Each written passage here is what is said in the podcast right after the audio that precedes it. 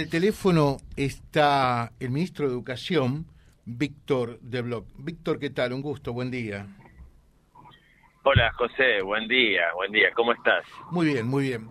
Eh, bueno, La, nota, la nota original, que en realidad la buscamos ya el viernes con Víctor, tenía que ver un poco para hacer un repaso de lo que queda del calendario escolar de este 2023. ¿Qué, qué, qué repaso podemos hacer rápidamente, Víctor?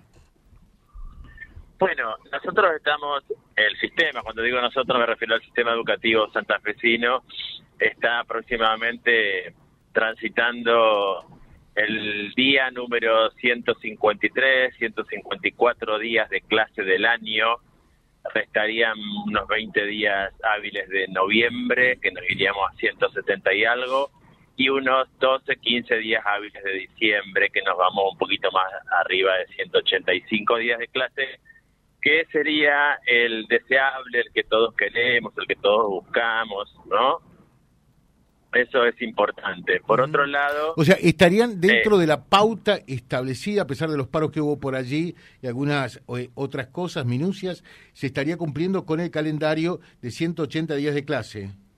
Claro, se estaría cumpliendo porque eh, este año en realidad hubo tres o cuatro días de paro en marzo, al inicio del ciclo escolar, después ya no hubo más paro, salvo un paro de cetera por la problemática de Jujuy, y después ya no, tenemos estabilizado el sistema.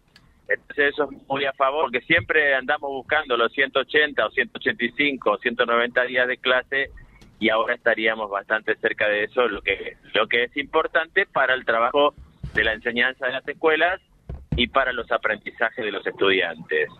Entonces, ahora, eh, este mes es importante el desarrollo del cierre, digamos, de las enseñanzas más importantes, en diciembre también. El ciclo escolar, el ciclo escolar de clase termina el 22 de diciembre, viernes 22. Generalmente la última semana, depende del nivel educativo, por eso va a haber una circular de cada nivel, y para los jardines, para primarias, para secundarias, eh, para superior, va a haber una circular. El calendario las escuelas lo tienen, ¿no es cierto?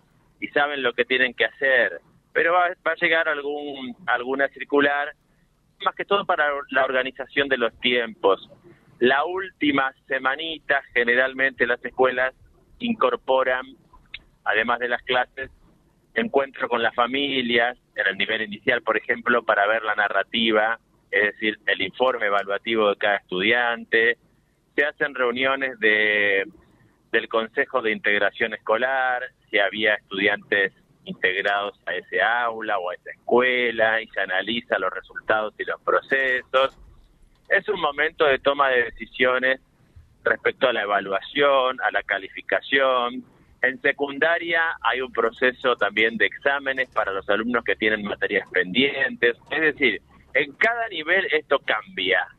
Cada modalidad tiene algunas variaciones también pero el calendario escolar lo tienen todas las escuelas y saben cómo tienen que proceder en consecuencia. Bien, perfecto. Y ya también está pautado, si bien eh, es para el año que viene, ya está pautado originalmente el comienzo del ciclo lectivo 2024, ¿no?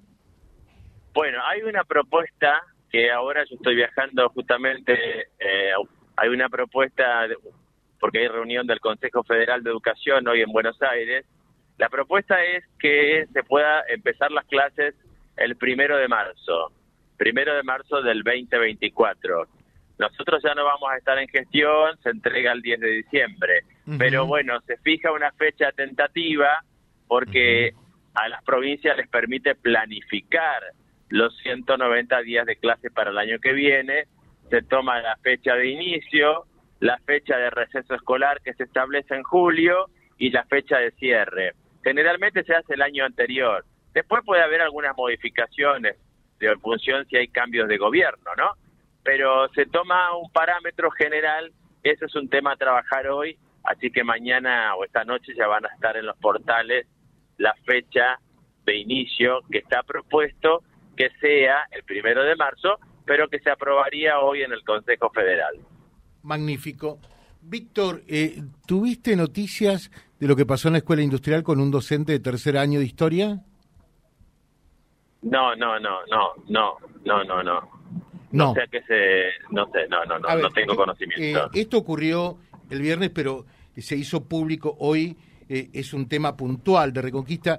Quiero compartir contigo un poquitito eh, de lo que pasó con un profesor de historia del tercer año de la Escuela Industrial de Reconquista. A ver, escuchamos. Y sin hacer nada, porque si por lo menos diga algo. No sean descerebrados, chicos. Ese tipo ese tipo, la que está con ese tipo, está a favor de los crímenes de lesa humanidad, ¿eh? niega el terrorismo de Estado, niega la dictadura, niega tantas cosas, ese tipo directamente no se tendría que presentar y le están dando la oportunidad. ¿Cómo van a estar a favor de, un, personaje así? Nefasto, porque es nefasto ese tipo. Nefasto es. ¿Por qué nefasto? porque es antidemocrático. Tiene una vicepresidenta que está por largar a todos los torturadores y llega a, la presidencia. ¿A vos te parece bien? Está bien que esto. Hola, José. Sí. Te, quiero decir que no escucho nada. No, sé que hay una voz humana que habla ahí, pero no, no se entiende nada. No, no escucho nada. Bueno, eh, tiene que ver con un profesor que está haciendo adoctrinamiento eh, y hablando pésimamente de mi ley, que, bueno, de todo, lo que te puedas llegar a imaginar. ¿Está bien que esto ocurra? Es una escuela secundaria, ¿no es cierto? Es la escuela secundaria 462. Es la escuela secundaria 462. Pero una cosa es hablar de política, lo charlamos recién con Roberto Lorenzini también, se llama hablar de política, no está mal. Ahora, decir que... a ver, yo creo que hablar de política en las escuelas, o más que todo de forma ciudadana, con vistas a la participación política, porque estudiantes de 16 años en adelante tienen el derecho y la oportunidad de votar. Entonces está bien que puedan dialogar y conversar. Como no sé el tenor de lo que dijo el señor, el profesor, eh, y no voy a, la distancia, no voy a hacer juicios de valores porque desconozco todo el detalle, pero sí es cierto que el equipo directivo tiene que orientar que esto se haga de la mejor manera, evitando las adjetivaciones, ¿no? Es decir, las apreciaciones tienen que correr por, por parte de los estudiantes, hay que ser cuidadosos, estamos formando la conciencia ciudadana de los estudiantes, pero bueno, espero que se haya podido encaminar, encauzar y que ese tipo de intervenciones tomen la mejor forma respetando los derechos de todos. Víctor, como siempre, muy atento. Muchas gracias. ¿eh? Un gustazo, José, que estés muy bien. Fuerte abrazo. El ministro de Educación de la provincia, el magíster, nosotros lo conocimos profesor, y, quiero destacar todo esto, ¿no? Todo lo que hizo Víctor Reblot. Hoy es magíster eh, en educación, charlando con nosotros aquí en la mañana. Con ustedes. Esto lo replicamos en vialibre.ar que es nuestro diario digital, donde los pueden seguir las 24 horas también www.vialibre.ar, nuestra página en la web, en Facebook, Instagram y YouTube. Vía Libre Reconquista. Vía Libre. Más y mejor comunicados.